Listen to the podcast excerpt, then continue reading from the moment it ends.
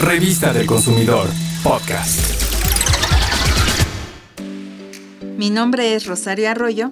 Hoy les voy a compartir la receta de sopa poblana de la revista del consumidor de 1986. Los ingredientes son dos elotes desgranados, medio kilo de retazo de pollo, un cuarto taza de pasote, media cebolla mediana, 250 gramos de rajas de chile poblano, 250 gramos de calabacitas finamente picadas, medio kilo de flor de calabaza limpias y sal al gusto.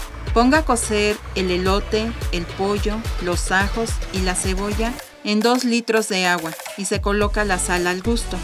Cuando ya esté suave la carne, se saca y se deshebra. Una vez que ya esté la carne, se le agrega al caldo junto con los restos de los ingredientes y deje a fuego lento durante 30 minutos. Revista del Consumidor, podcast.